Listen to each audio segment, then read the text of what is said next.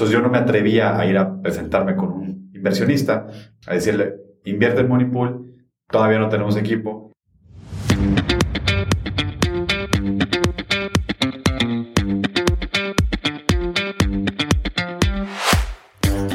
Hola, soy Alex Galvez y esto es Fundadores, el podcast donde me dedico a tener conversaciones con fundadores de startups latinoamericanas para deconstruir sus experiencias, su historia, sus errores y sus aciertos, y así encontrar los aprendizajes y herramientas que tú puedes aplicar en tu día a día.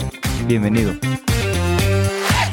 En esta ocasión estoy con Nacho Álvarez, CEO y fundador de Moneypool, una aplicación que ayuda a recolectar dinero entre amigos y además sirve para hacer transferencias entre personas. En la entrevista hablamos de las dificultades de emprender y como siempre hay problemas y desafíos nuevos. Espero que disfrutes esta entrevista. Nacho, bienvenido a Fundadores. Muchas gracias Alex, gracias por la invitación. No, gracias a ti por tu tiempo. Me gustaría empezar eh, hablando un poquito de cómo entraste al mundo de, de las startups. Fíjate que sí es una historia como medio de casualidad.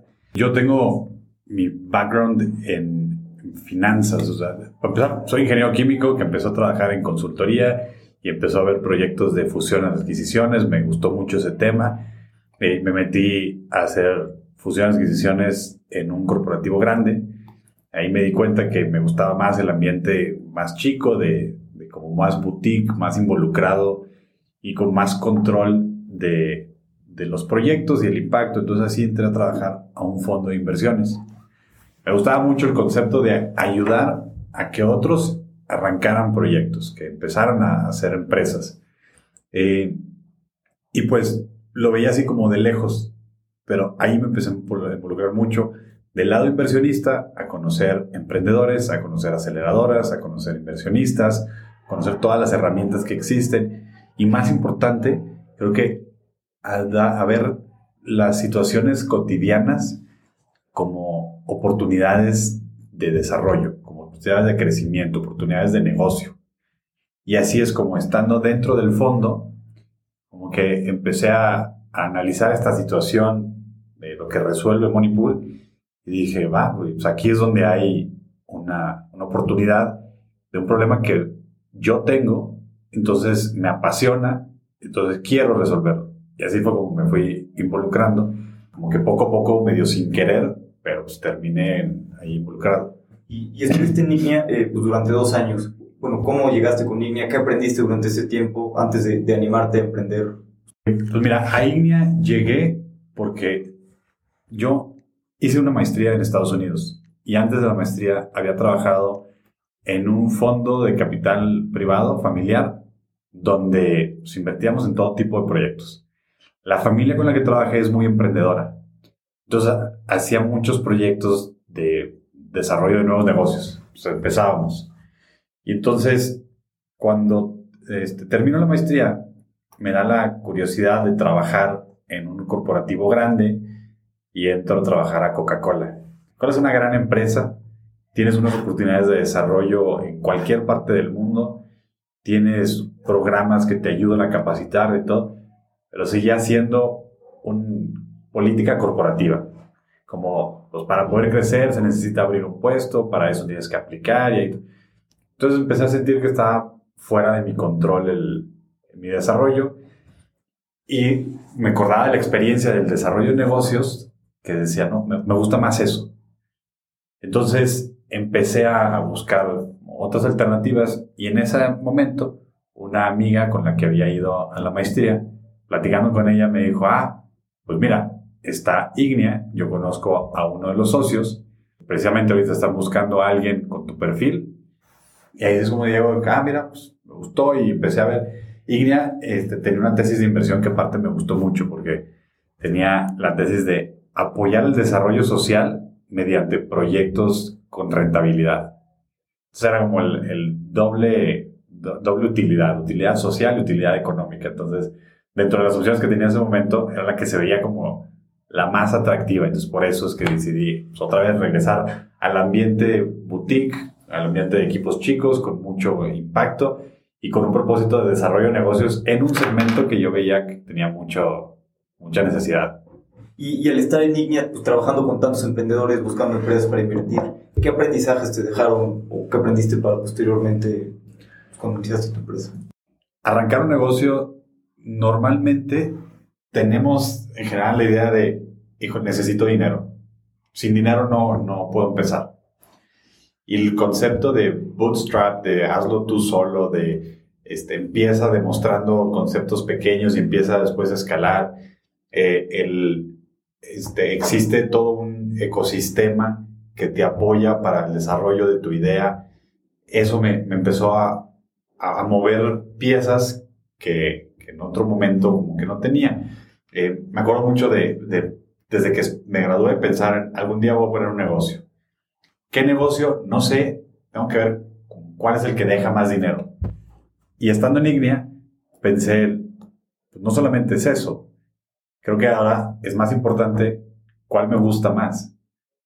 Porque la, o sea, como veía yo que los emprendedores pasaban aceite cada X tiempo porque se les acababa el dinero, porque este, el contrato que iban a firmar ese día en la tarde se les cayó y este, había una planeación de las ventas de cierto nivel y resulta que siempre no. Entonces, no es una vida fácil, no es este, algo que haya, haya un manual de cómo se debe hacer. Entonces, debes de estar enamorado de lo que estás haciendo, no tanto de el dinero. Aprendí que estadísticamente una persona con la misma experiencia estando de emprendedor gana 33% menos que una persona que es empleada. Y las probabilidades de éxito de un emprendedor son muy bajas. Entonces, si te quieres salir de tu trabajo para hacer dinero, porque todo el dinero va a caerte a ti, no, no, no son los motivos correctos. Terminas, terminas sufriéndola, terminas odiando lo que estás haciendo. Entonces, como que me puso en, ese, en esa mentalidad. Por eso cuando salió la idea de Money Pool, fue un, ah, va, esta sí me gusta. Había tenido otras ideas, había platicado con amigos de, oye, una tintorería que sea así, así, pero ya, pues a lo mejor sí hay mucho dinero ahí, pero no me motiva, no me emociona. Y si no puedo estar llegando al lunes diciendo, qué bueno que es lunes, no quiero hacerlo. O sea, va a ser muy estresante como para, andar sufriendo de okis. Y, y cuando decidieron iniciar eh, Money Pool, eh, ni tú ni, ni, tu cofundador eh, programaban.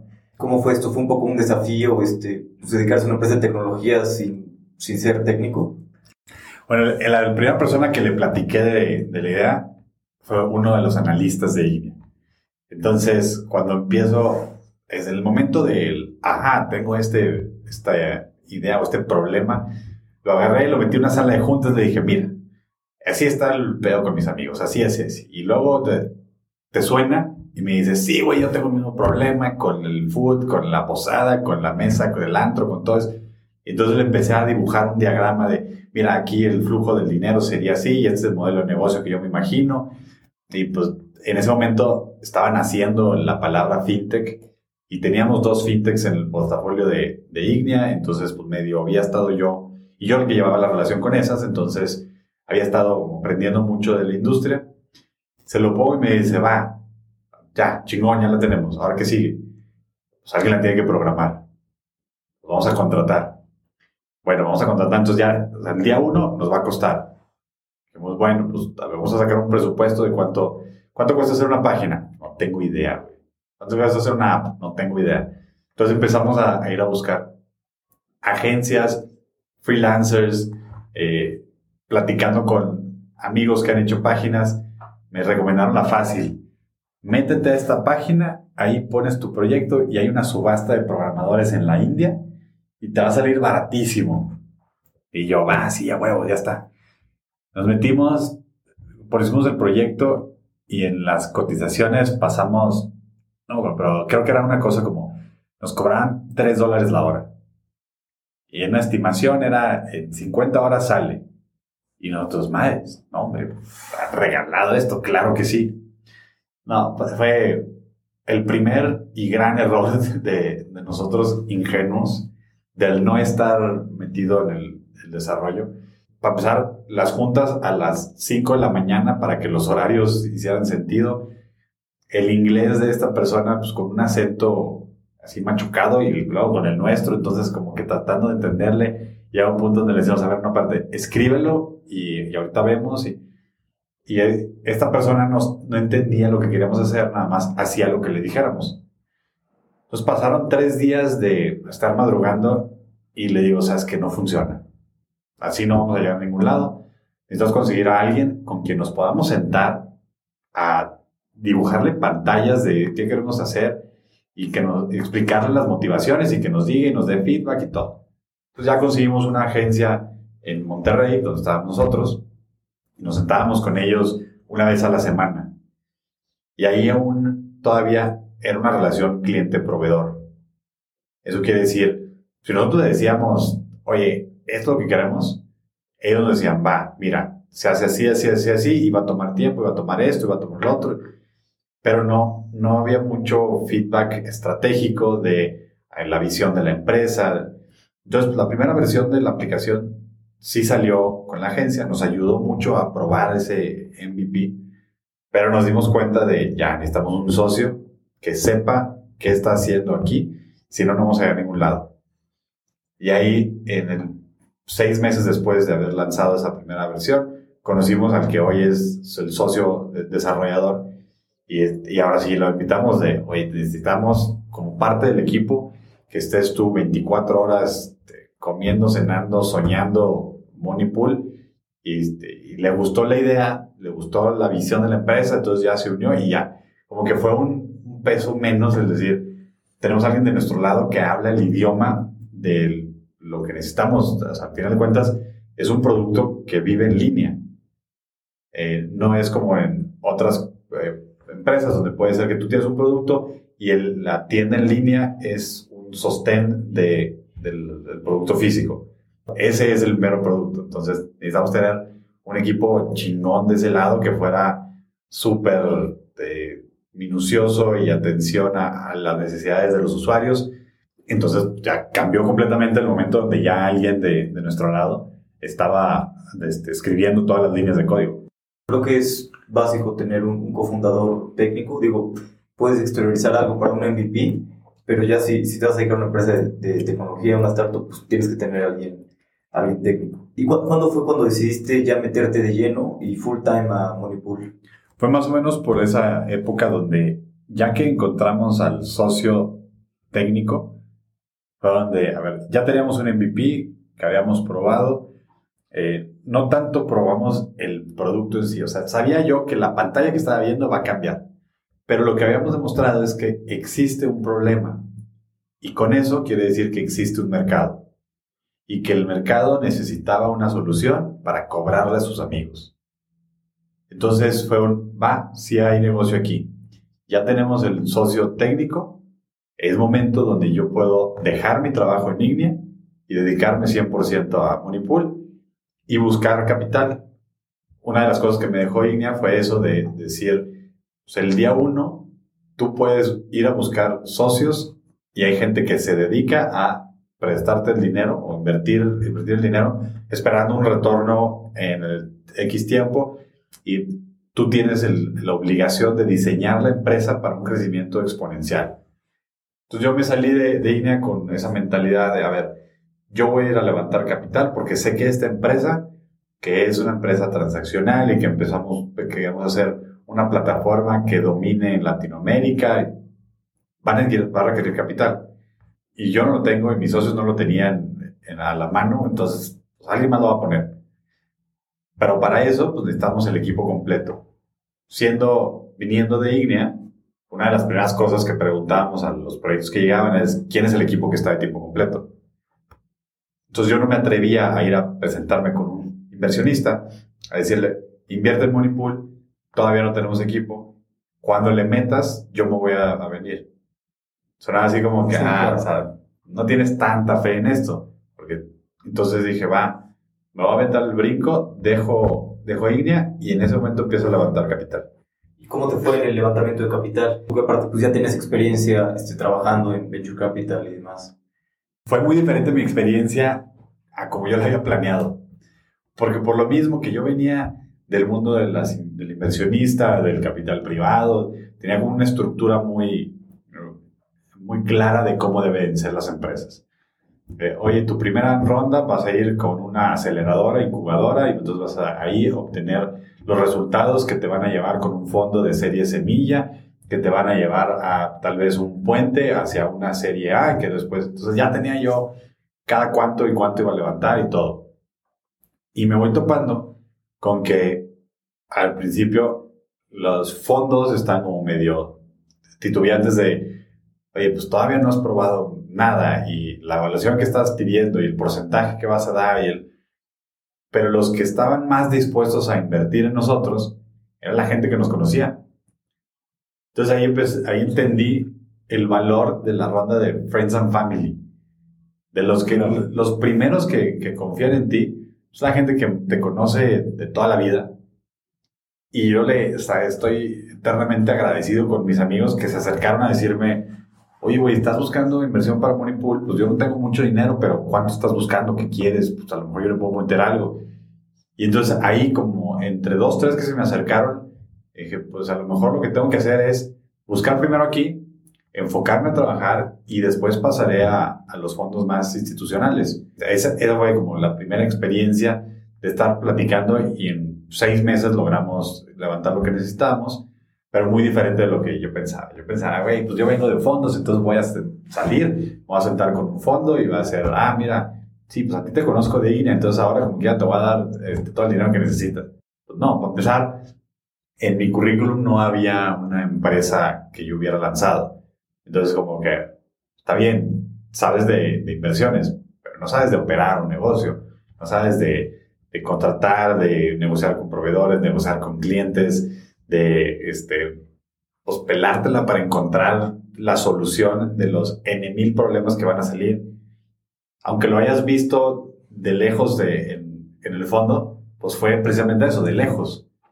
Entonces, el, el camino para el fondeo sí fue más, más empedrado de lo que, de lo que esperaba, pero ahora lo, veo hacia atrás y lo entiendo, como que sí, cuando si alguien llega a hacer su primera empresa y empieza a pedir dinero, mi recomendación es siempre, oye, ve y busca Friends and Family, porque para empezar eso es una gran señal para el que sigue. Si la gente que te conoce confía en ti, pues eres una persona de confianza. Si nadie, si no, no puedes conseguir que entre tus familiares y amigos te consigas un millón de pesos, que pues, entiendo que no todo el mundo lo tiene, pero si a lo mejor si encuentras a 10 personas de 100 mil pesos eso te ayuda a validar mucho eh, al emprendedor. Si ni tu familia quiere invertir, pues hay algo muy, raro, ¿no? Y muy Exacto, muy sospechoso. sospechoso. Ya que empezaron a ver el crecimiento y, y, y demás, pues ¿qué, ¿qué, retos han tenido? Pues mira, cada etapa han sido retos diferentes, pero como con un común denominador. Y eh, en el primer año de, de, de trabajar de tiempo completo, el reto fue vamos a, crear un producto que ya sea el que, resuelve todo lo que ya habíamos aprendido. O sea, lanzamos un MVP que si lo veo ahorita me da pena cómo se veía. Así debe ser, ¿no? Este, Reid Hoffman dice que si no te da pena el primer producto que sacas al aire, pues, tardaste demasiado en lanzar. Sí, y yo creo que eso te sigue pasando todas las versiones porque siempre tienes que estar mejorando. Entonces sí puedes decir, la versión de Moneypool de hace un año tiene unos errores garrafales muy evidentes que no veía en ese momento. Pero si no pasa, si no, si no te sientes así de tu producto de hace un año, pues hay algo muy raro que no aprendiste en ese año. O sea, como que no lo has podido mejorar, independientemente de si la interfaz o todo. Entonces, este, el primer año fue un, bueno, ya, vamos a transformar ese MVP en un producto más eh, amigable, más sociable. Y ahí nos topamos, por, por tratar de hacer el, el flujo muy, ágil, nos topamos con un problema que no teníamos contemplado, que es el contracargo en México. Para los que no han escuchado, el contracargo es el cargo de un titular de la tarjeta que no lo reconoce ante el banco. Entonces, pues hay muchas formas de, de que pase. Puede ser que yo paso mi tarjeta y de repente se me olvidó que hice ese cargo, entonces lo veo en mi estado de cuenta, hablo al banco y digo, yo no fui. Y el, el comercio me regresa, le regresa el dinero al banco y el banco me lo da a mí. Y luego el comercio tiene que demostrar que sí fue Nacho el que hizo ese cargo. Nos pasaban muchas cosas que autenticamos al usuario muy, muy ligeramente, desde, no pedíamos tantos datos y, y pues ese problema nos impedía crecer. Entonces pusimos algunos candados, pusimos algunas cosas y el segundo año, seguíamos creciendo. En el primer año pasamos de 2.000 usuarios a 20.000 usuarios. En el segundo año nos atoramos como, bueno, ya lo hicimos siempre, al principio fue una página, porque era lo más fácil de empezar a probar. Como para un MVP es muy fácil empezar a probar. Y empezamos a tener mucho feedback sobre la página. La aplicación móvil era un complemento, era un adicional, pero era más incierto. Y para hacerla es más caro hacer una aplicación móvil que hacer una página. Y estábamos en el tema de si hacerlo con lenguaje nativo y nos daba cierto tipo de, este, de cierto tipo de, de, recursos que podríamos usar, o sea, de si el acceso a la cámara, si el este, reconocimiento de la huella digital, como perks que le puedes estar poniendo. Este, entonces dijimos, no, sí, tiene que ser nativo. Entonces contratar a gente de, este, que sepa programar nativo.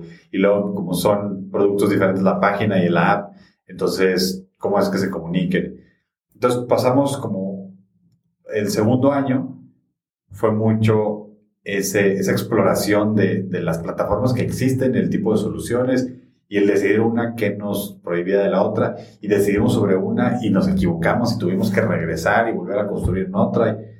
Entonces, para finales de ese año ya teníamos una página y una aplicación que funcionaba en web y funcionaba en Android y funcionaba en la app y en el App Store. Entonces, ya, o sea, ah, bueno, ya, ya tenemos como todos los canales cubiertos.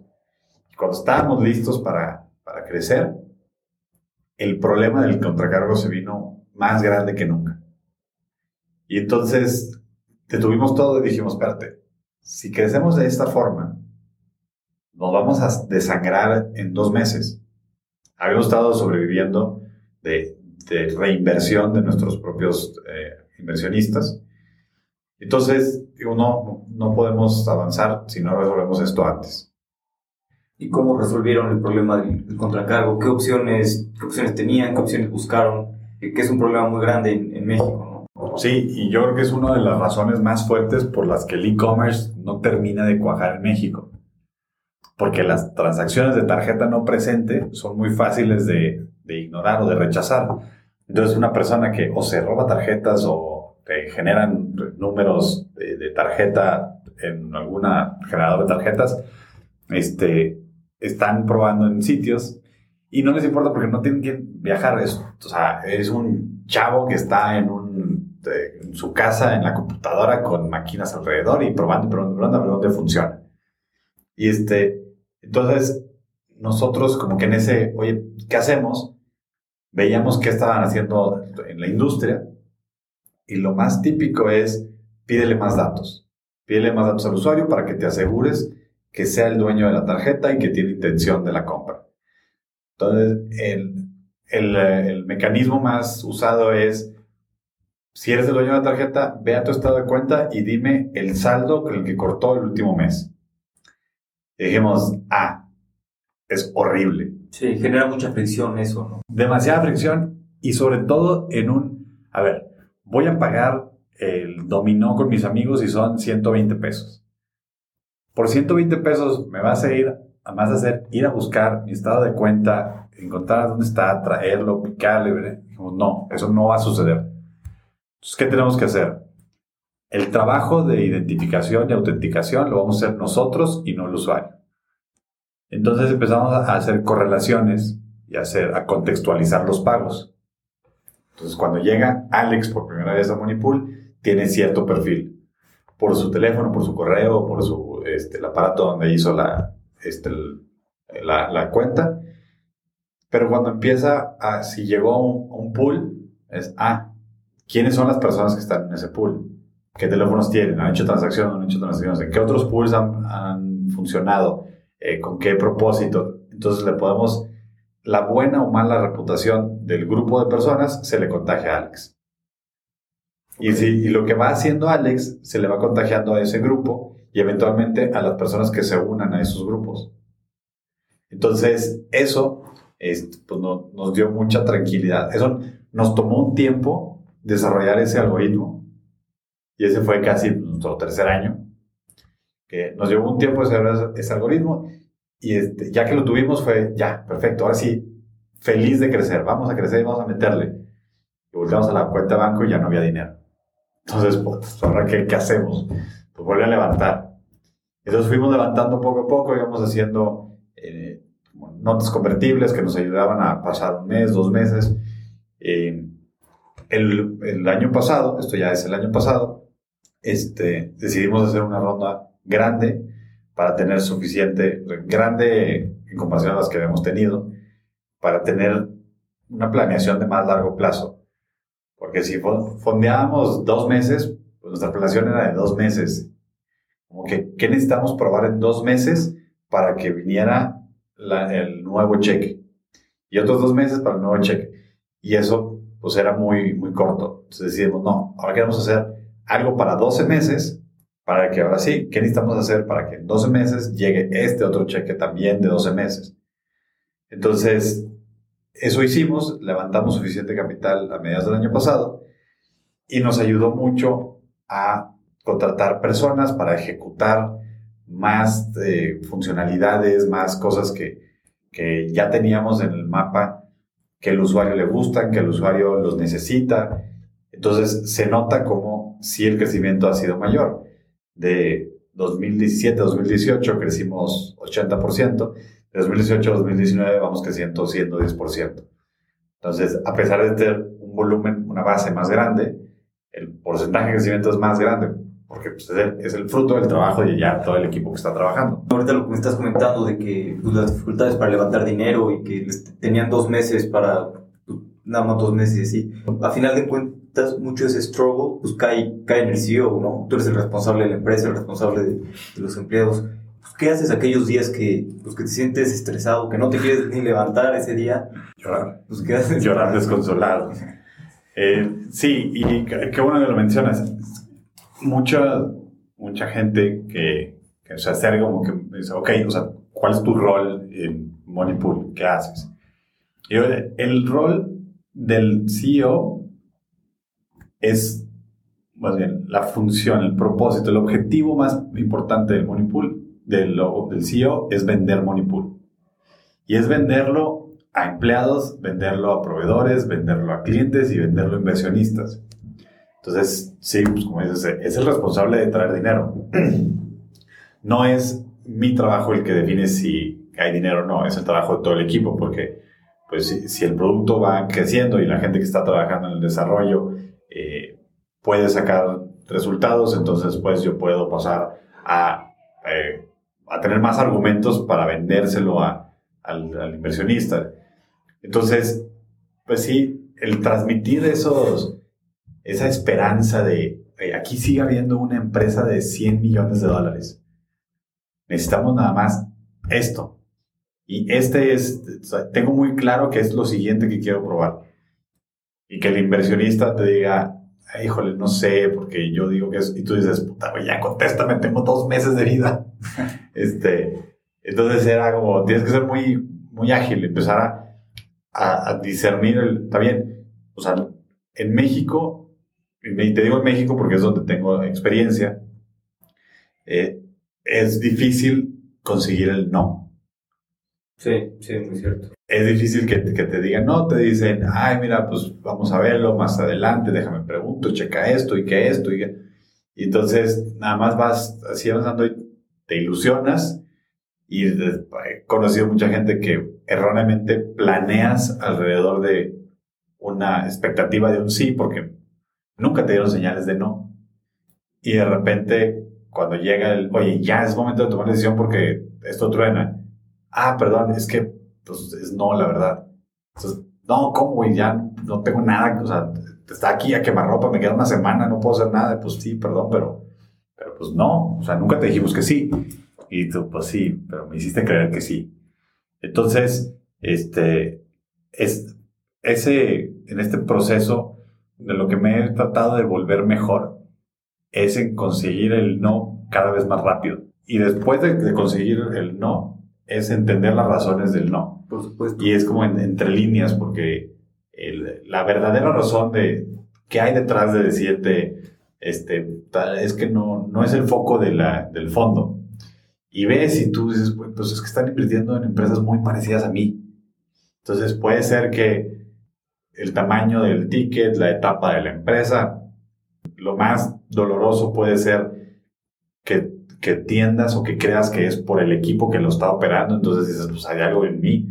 Eh, ¿Y qué podrías hacer? Y entonces este, es difícil ponerte en ese mindset de a ver cómo voy a, a tomar todos estos no y desmenuzarlos para entender qué es exactamente y poder trabajar en eso para que la siguiente sea una mejor junta y llegar más rápido al, si no, no, no pasa nada, pero ya no, no, me, no me quites tiempo mental de, de, estar preocupándome por ti y puedo estar buscando otras alternativas, si es eh, otros fondos, si es ángeles inversionistas, si es ventas, si es productos, si es marketing, lo que sea, pero, pero es ese proceso de estar levantando y estar, el, la angustia de ya se va a acabar, ya se va a acabar, este, y hay una, gracias a, la forma en que constituimos la empresa, como pues tengo un, tengo un consejo y tengo un socio donde, pues, aunque cada quien se, se preocupa particularmente por sus cosas, pues nos platicamos mucho de, oye, ahorita traigo este pedo y no sé cómo, y entonces pues rebotamos ideas y entonces como compartes esa miseria de que, güey, no tengo idea qué vamos a hacer, pues, ¿qué se te ocurre? Yo creo que, que cada no te acerca más a un sí. Y, y, bueno, como es, también es importante pues, compartirlo, ¿no? Con, con tus co-founders, tener advisors, siempre tener personas para poder pues, platicar las cosas, rebotar y pivotear, ¿no? En dado caso que, que, no esté funcionando algo. Sí, y dentro de ese platicar las cosas, como que mucha gente eh, me... O sea, está muy fácil decir, pues tengo un mejor amigo que le platico todo y que me... Digo, sí, sí, está perfecto, pero creo que no es el tipo de feedback que necesitas. Porque si tu mejor amigo no ha pasado por lo que tú estás pasando, es muy difícil que te dé un consejo accionable. El tener, rodearte de, de otros founders, de founders exitosos, de founders que no tuvieron éxito, de inversionistas y te pueden dar como el, el feeling de en este tipo de cosas estamos este, invirtiendo y en estas no. Todo, todo eso ayuda a que el feedback que tengas sea mucho más productivo y al final de cuentas, es, pues mejor es la forma en la que haces las cosas. No nada más eh, pues, contarle a, tu novia, pues es algo muy valioso, sí es algo que tienes que tener, pero al final del día, si pues, ella no ha pasado por ahí, entonces es difícil que te diga, ah, mira, cuando nosotros tuvimos el problema de la inversión acá, decidimos recortar personal, no, no le ha pasado. O sea, Oye, y un poquito, pues hablando ya de, de todo el tiempo que llevas en Moneypool y, y, bastante experiencia, si volvieras a empezar este, la empresa o te pudieras dar un consejo a ti mismo empezando, ¿qué harías distinto? Mucho, mucho. Adicional a eso, hoy me doy cuenta que me hubiera gustado empezar a emprender más joven.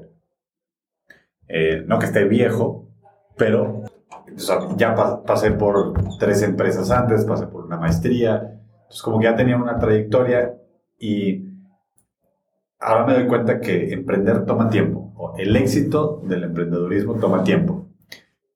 Y cada que pasa, cada año que pasa, las, los aprendizajes son exponenciales. Creo que lo que aprendí en un año de Moneypool fue más de lo que aprendí en mis primeros tres años de, de, trabajo. Entonces, a lo mejor el haber empezado desde más joven, aunque hubiera tenido que quebrar alguna empresa a mis 25 años, pues eso me hubiera preparado para llegar a los 30 mucho mejor preparado, con una mejor plan, con, pero, eso es como en general. En específico de, de Moneypool, hay muchas otras cosas que hubiera como decidido hacer que mucho de lo que hicimos era base a experiencia de mi socio y yo. Y nos sentábamos él y yo a platicar y tomábamos muchas decisiones entre nosotros porque ir a buscar feedback se nos hacía como que toma mucho tiempo. El que, oye, pues es que ve y siéntate con, este, con el mercado, ve y siéntate con usuarios. Pues era eso de, este, si es con usuarios, pues haz una convocatoria, cita a la gente, ve tú a sus casas, o ve tú a su oficina, o a la escuela, o invítalos a la oficina. Entonces eso tomaba mucho tiempo y no, a ver, espérate, o sea, ya tenemos un feeling, vamos tomando decisiones así. Y de repente pasaba un tiempo donde íbamos construyendo cosas y decíamos, a ver, vamos a tocar base otra vez. Y nos encontrábamos con cosas que eran, güey, ¿cómo no lo vimos? Entonces regresamos. Entonces, eh, pondría mucho más feedback del usuario en todos los procesos. Y eso estoy seguro que nos hubiera acelerado mucho más. Nos tomó mucho tiempo. El año que nos tomó decidir qué plataforma usar para la aplicación móvil, creo que ya, ahorita ya no lo, no lo dudaría. Es muy fácil eh, en tu MVP, terminamos por hacerlo, haciendo híbrido. Entonces, y el híbrido eh, desde web. Entonces, la misma aplicación web está en móvil, está en, en la desktop. Entonces, pues a, lo mejor todas las cosas fancy que le queríamos poner del reconocimiento y todo, pues no, no nos ayudaban a demostrar nada. No nos ayudaban a demostrar que se iba a usar más, que el usuario apreciaba más este, las funcionalidades, nada.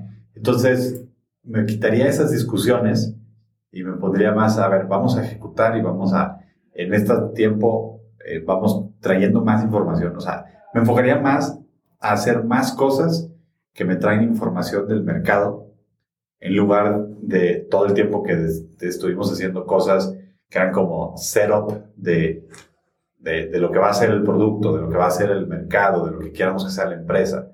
Y, y eso nos hubiera ahorrado por lo menos un par de años. Totalmente de acuerdo. Bueno, te vamos a pasar a la siguiente sección, que es mi favorita, que son unas preguntas rápidas. Que yo te hago una pregunta y luego tú contestas en 60 segundos o menos. ¿Cómo suena? Perfecto. Buenísimo. Adelante. ¿Qué libro ha marcado tu vida o qué libro me recomiendas que lea este fin de semana? Te recomiendo mucho, poniéndolo en el contexto de, del podcast, te recomiendo mucho el libro de Founders Dilemmas. Es un libro donde habla de muchas decisiones que tienes que tomar como fundador, desde qué tipo de empresa quiero construir, si quiero maximizar valor, si quiero maximizar eh, crecimiento, si quiero maximizar este, cómo debería ser mi co-founder, eh, personalidades. Es muy práctico, muy pragmático, eh, con estadísticas de los el tipo de combinaciones que han sido exitosas. Eh, eso yo lo leí después de haber emprendido y vi muchas cosas que hubiera querido palomear antes de empezar. ¿Qué no hubieras estudiado? Te puedo decir algo que estudié muy poco y que hoy siento que falta mucho y es marketing. Marketing es un tema que subestimé por mucho tiempo porque mi trabajo no me lo requería, porque yo quería ser inversionista de capital privado, trabajar en Nueva York, invertir miles de millones de dólares. Entonces, el tema marketing no me, no lo sentía que iba en mi path de carrera. Y ahora que lo veo, digo, no, totalmente está ahí.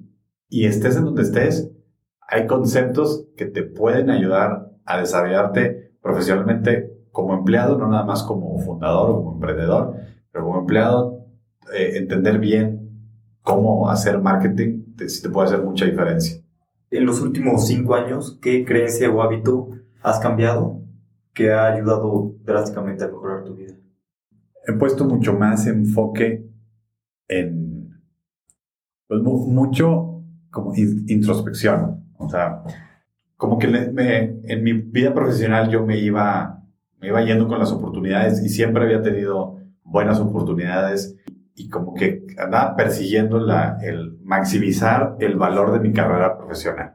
El, yo estudié ingeniería química, pero no quería trabajar de ingeniero químico, quiero trabajar en consultoría, quiero después pasar a capital privado, quiero entender fusiones adquisiciones porque este, aquí puedo crecer de esta forma, de esta forma, y los bonos. Y, y de un momento durante IGNIA, que me puse más a pensar, a ver, espérame, o sea, sí, sí estoy en un camino a potencialmente hacer muchos millones, pero ¿qué, qué tanto voy a trascender? ¿Qué tanto impacto voy a tener?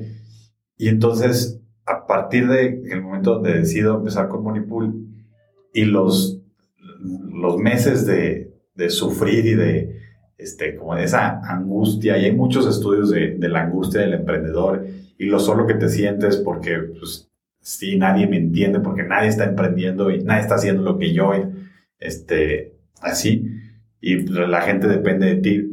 Entonces, ahí empecé a hacer mucho trabajo introspectivo a través de meditación y de tener como más momentos para mí. Empecé, empecé a hacer yoga, sí. No, no tanto por el ejercicio de yoga, porque como quiera, mi ejercicio favorito es jugar fútbol con mis amigos. Cuando no puedo, pues voy a correr. El yoga se conectaba muy bien con ese tener momentos para mí. El dedicarle una parte del día a pensar nada más, ok, qué estoy haciendo bien, qué estoy haciendo mal, qué me gustaría cambiar, qué me gustaría... Sí, y, eso creo que lo he tratado de llevar a, la empresa con mi socio cada, cada mes, tener como una, una sesión de a ver pues, cómo vamos, te sigues sintiendo contento, eh, seguimos con la visión que queremos hacer. Y, y es como que e, ese, ese hábito de, de pensar más en las cosas soft eh, es algo que he desarrollado en los últimos cinco años que han sido ligados completamente a, a haber estado en Monipool. ¿Qué producto o servicio de alguna startup te gusta usar que sientas que te ayude mucho en Monipool o en la vida personal? Hay una aplicación que me gusta mucho y tiene que ver, está muy relacionada a, a la industria. Se llama Parquimóvil. No estoy seguro en qué, en qué ciudades opera, pero opera en Monterrey y la uso porque al lugar donde yo voy a correr, este, tienes de pagar el parquímetro. Entonces siempre traía el problema de, híjole, traigo cinco pesos, entonces cinco pesos son media hora y si quiero de repente correr tantito más, tengo que regresar al carro y ponerle y luego si no traigo cambio y traigo un billete, entonces busca el billete. Eso, horrible. Cuando salió esta aplicación, la empecé a usar y para mí fue completamente eh, un cambio ya podía decidir a, al quinto kilómetro si quiero correr otros cinco si le quiero poner, porque ahí nada más le iba agregando, le iba quitando, o sea, entonces, este, esa, esa ha sido a nivel uso personal algo que me ha hecho la vida muy sencilla. ¿Qué sigue para Monipool dentro de los siguientes cinco años? ¿Qué quieres lograr?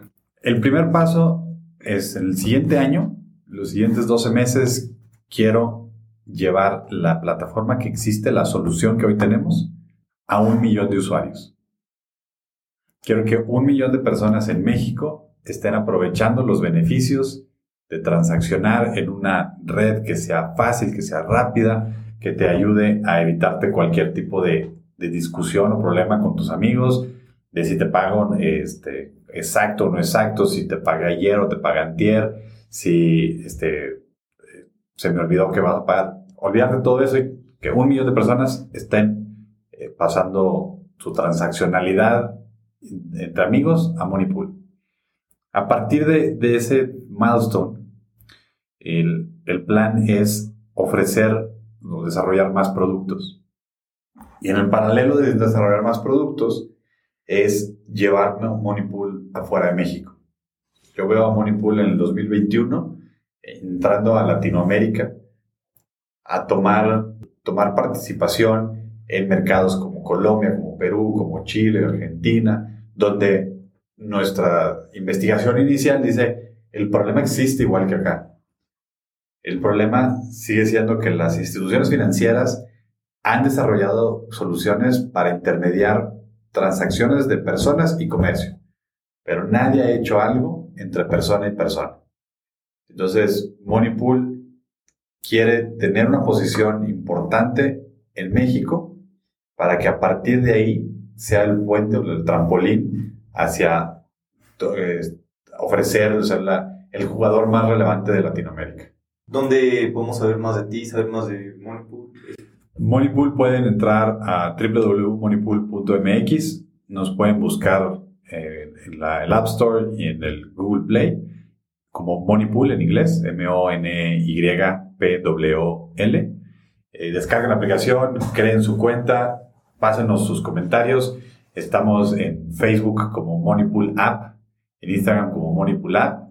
Eh, también todos esos mensajes los leemos. Nos encanta tener feedback directo de los usuarios, eh, que sobre todo pues, es el que es motivado por ellos, no, no el que nosotros vamos buscando en, en entrevistas. Entonces, si prueban la aplicación, pásenos todos sus comentarios, nos ayudan a, mejorar. También por correo nos pueden escribir a hello.monipool.mx, H-E-L-L-O monipool.mx. Eh, todos esos mensajes los atendemos, ahí nos pueden buscar. Eh, cualquier cosa, pues estamos a sus órdenes.